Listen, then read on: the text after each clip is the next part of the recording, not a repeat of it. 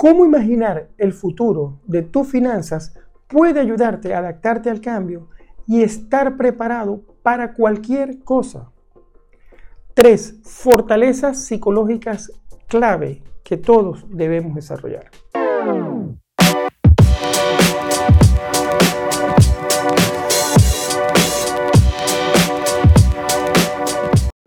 Hola, soy Mario Pérez, ingeniero y coach financiero, y el vídeo de hoy está inspirado en Jane McGonigal, autora del libro Imaginable, imaginable en español, futurista, diseñadora de juegos y TED Speaker.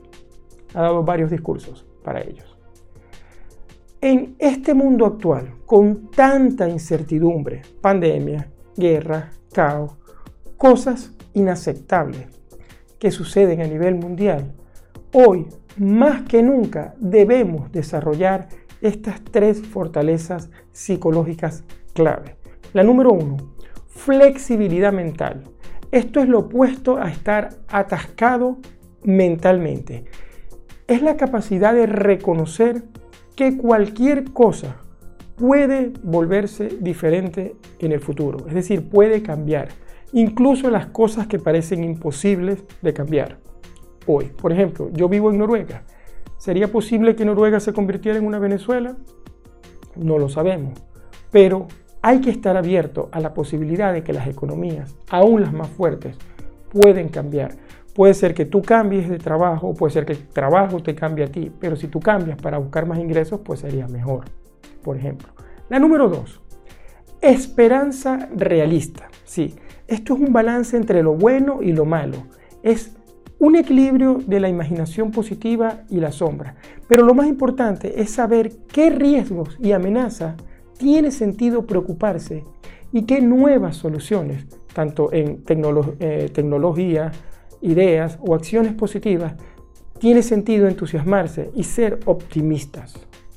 Pensar que es una mezcla entre, por ejemplo, en la parte económica, entre el sistema actual centralizado, el sistema monetario actual centralizado y un posible sistema digital descentralizado conviviendo juntos. Todo es posible, hay que estar abierto a esas posibilidades.